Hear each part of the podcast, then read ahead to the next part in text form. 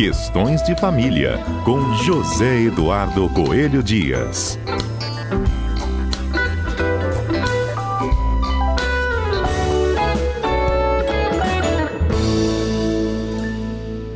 É, gente, um novo fenômeno passou a ser discutido no âmbito do direito de família. É o chamado divórcio grisalho. Esse termo, ele costuma se referir às pessoas que se divorciam com mais de 50 anos e decidem abandonar os seus parceiros depois de muitos anos também de matrimônio. A gente debate esse assunto hoje no nosso Questões de Família. Quem está conosco ao vivo é o comentarista José Eduardo Coelho Dias. Edu, bom dia. Bom dia, Fernanda. Bom dia aos nossos queridos ouvintes da Rádio CBN. E a gente também, também um tem uma convidada, né, Zidu? para nossa convidada especial, né? Isso aí. Patrícia Novaes Calmon. Bem-vinda, Patrícia. Olá, Zedu. Olá, Fernanda. É um prazer estar aqui com vocês. Obrigada, Patrícia, por aceitar novamente aí mais um desafio aqui conosco. O que, que vocês atribuem a esse debate, hein, gente? Divórcio depois dos 50 ou depois de muitos anos de casado? Fernanda, Hoje eu quero mais escutar a Patrícia, tá? que tem feito um, estudo bem interessante sobre isso. Então, hoje eu vou, vou assumir aqui a posição de ouvinte. Eu quero só escutar o que a Patrícia tem para dizer. Show! Então, é, Fernanda, Edu e ouvintes, esse, essa temática do divórcio grisalho agora, nas últimas semanas, realmente tem, tem se falado muito, inclusive no cenário internacional, até mesmo por conta de um fenômeno que tem acontecido já há muito tempo e foi objeto de estudos lá nos Estados Unidos no, no, momento inicial e agora o próprio IBGE aqui no Brasil constatou que em 10 anos o número de divórcios de pessoas com mais de 50 anos dobrou.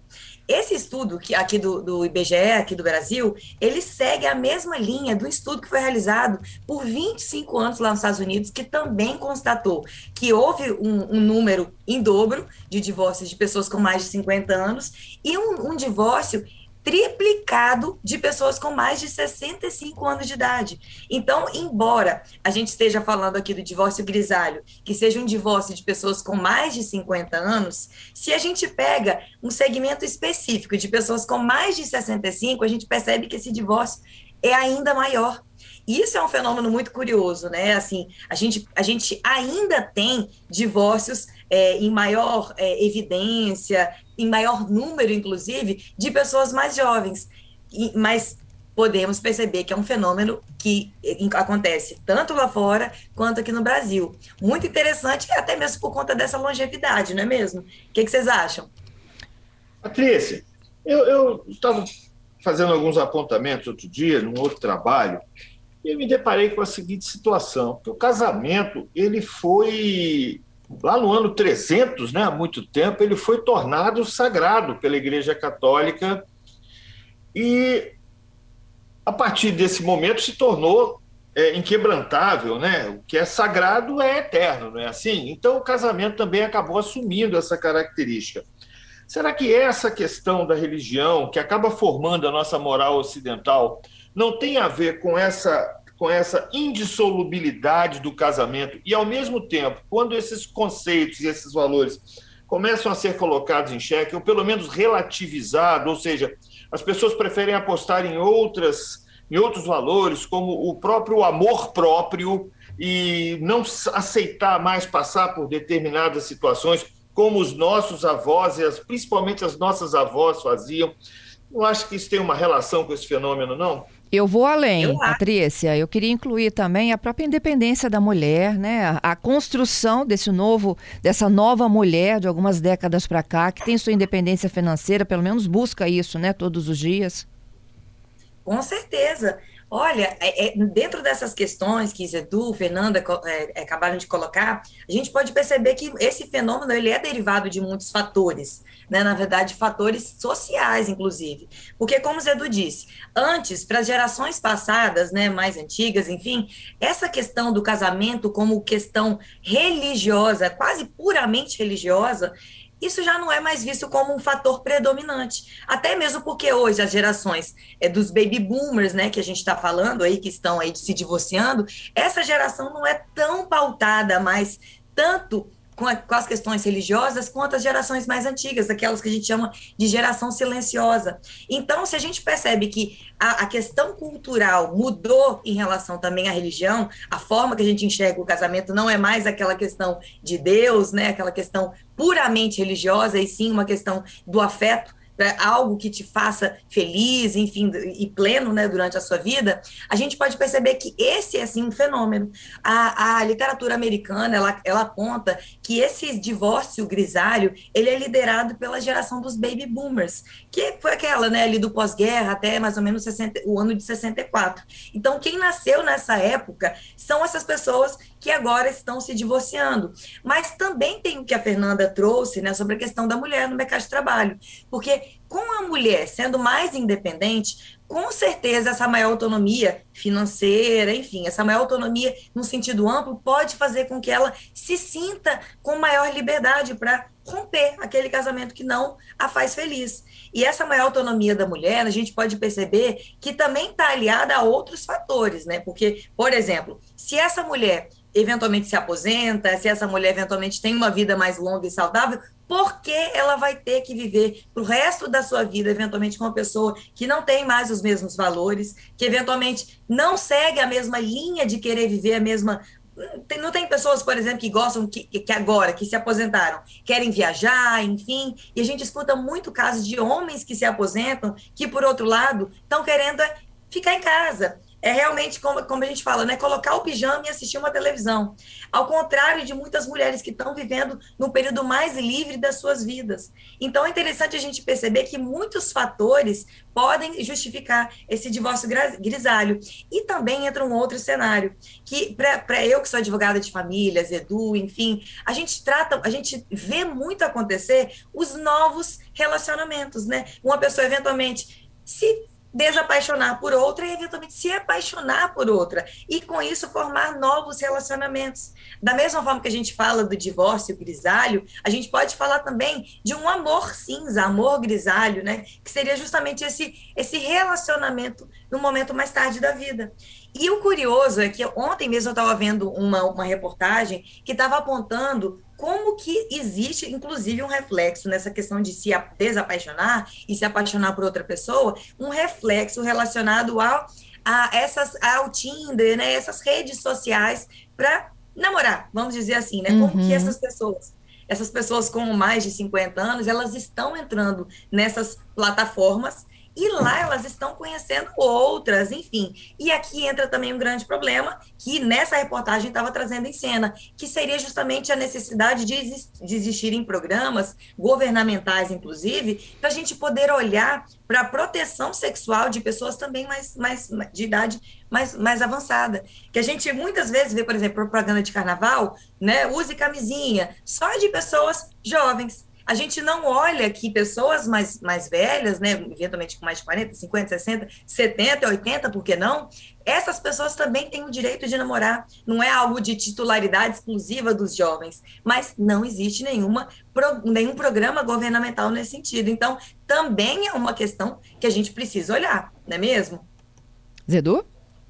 É, é não, eu estou aqui aprendendo um pouco. E eu, eu só queria é, perguntar à Patrícia aqui no divórcio, quais são os maiores problemas que você, como advogada, enfrenta? Porque eu tenho uma sensação que eu queria ver se você comunga dessa ideia, que diz respeito aos alimentos, principalmente para a mulher. Porque o que, que, que acontece, Patrícia? Apesar de toda essa liberdade, de toda essa mudança comportamental, grande parte dessas famílias ainda são montadas sobre, sobre o, o, o a estrutura é, antiga, né? aquela estrutura hierarquizada, onde o homem é o provedor da família e a mulher cuida de casa. Então, enfim, a gente vê uma quantidade muito grande de mulheres enfrentando um divórcio já é, é, nessa idade e na hora do, do, dos alimentos é aplicado aquele entendimento do STJ dizendo que, que os alimentos para os cônjuges são apenas têm o caráter transitório e, e, tudo bom, mas numa igualdade no mundo no mundo ideal seria bom isso, né? Mas será que o mundo real com essa estrutura familiar que esses casais ainda carregam, como é que você tem sentido isso? Essa pergunta do Zedu é fundamental. Essa questão, quando a gente está diante do divórcio grisalho, esse de pessoas com mais de 50 anos, uma grande dificuldade prática que a gente tem é justamente os alimentos, a pensão alimentícia que essa pessoa, eventualmente e normalmente a mulher, pode vir a precisar. Porque nós sabemos que a mulher, ainda nessa nossa sociedade, ela ainda vive um papel em que normalmente ela recebe um valor inferior ao dos homens, ainda a mesma função. Ela, em muitos casos, por acordos informais no casal, ela deixa de trabalhar para cuidar dos filhos, da família, e por conta disso, eventualmente, no caso do divórcio, e aí? Como é que faz? tem direito ou não tem direito à, pensão alimentícia? Porque o, Zedu muito bem colocou. O STJ, que é um tribunal, né, a, jurisprudência do STJ, aqui no Brasil, entende que normalmente os alimentos, a pensão alimentícia entre pessoas que foram casadas, normalmente vai ter um caráter transitório. Mas será que isso a gente poderia aplicar nesse caso de divórcio grisalho?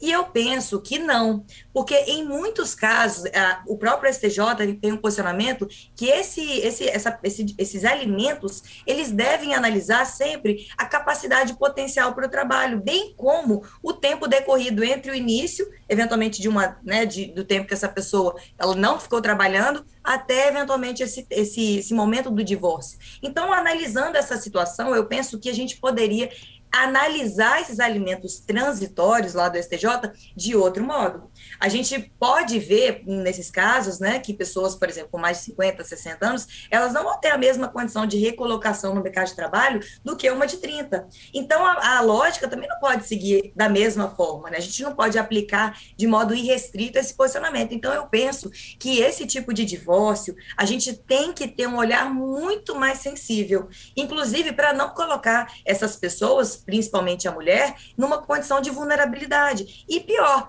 às vezes essa mulher continua num relacionamento, a gente sabe que acontece isso, só porque ela acha que pode, poderá não ter condições de, de se autossustentar posteriormente. Então, assim, se a gente está diante desse divórcio grisalho, a questão dos alimentos é fundamental, a gente precisa analisar a dignidade dessa pessoa que está né, precisando dos alimentos, mas é óbvio também a dignidade da pessoa que pode vir a pagar, porque tem muitos casos de pessoas que se divorciam, que já as, as duas pessoas já são idosas, e essa pessoa que eventualmente, né, vamos dizer assim, um homem que pode ser demandado a pagar a pensão alimentícia, ele também tem aí muitos gastos de medicamentos, ele pode já, eventualmente, tem casos na, na, na jurisprudência apontando de, de pessoas, de homens que já são incapazes, né, enfim, já, já são submetidos à curatela, tem aí uma série de gastos, então eles também não têm condições de custeio. Então, por conta disso, a gente pode, pode pensar o que, que a gente precisa fazer? Muitos, muitos cenários podem se abrir diante do advogado. Então, eu digo assim, firmemente, que esse tipo de divórcio não é um divórcio normal, não é um divórcio para qualquer advogado. O advogado ele tem que ter um olhar sensível, ele tem que perceber onde está o ponto em que a pessoa pode vir a demandar. Ah, é os filhos? Se não tem filho, ah, então vamos fazer um requerimento, por exemplo, de um LOAS, né, se for o caso, né, se naquele caso tiver, tiver possibilidade, ou mais, no, em vez de uma partilha de bens, será que não seria melhor a gente fazer um plano de adequação patrimonial? Que esse plano de adequação patrimonial, nesse caso, ele não tem, não tem a finalidade exclusiva de partilhar os bens, mas sim para montar uma qualidade de vida boa para os dois. Que a gente sabe que quando a gente vai ficando mais velho, né, quando nós, nós já somos idosos, a gente tem um problema de recolocação no mercado de trabalho, pode ter um problema para essa questão de manutenção da qualidade de vida, porque pode ter outros gastos. Então, realmente, eu acho que esse advogado que atua nesse caso, ele tem que ter um olhar especial. Não é só falar de divórcio ou compartilha de bens.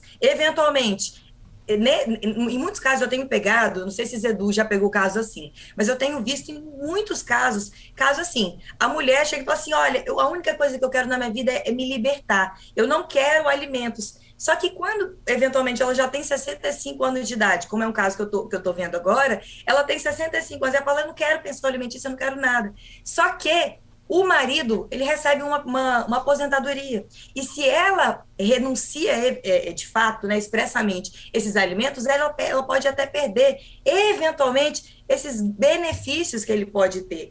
Então, realmente, a gente pode perceber que muitos cenários se abrem. E, mais uma vez, eu falo, não é qualquer advogado que faz isso.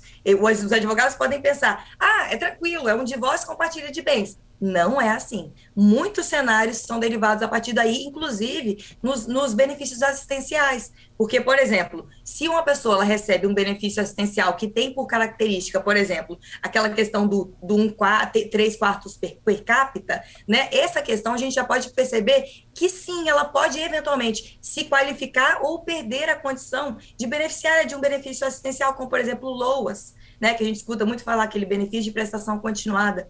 Então, muitos cenários nesse, nessa questão patrimonial se abrem aí para a gente. Não é mesmo, Zedu?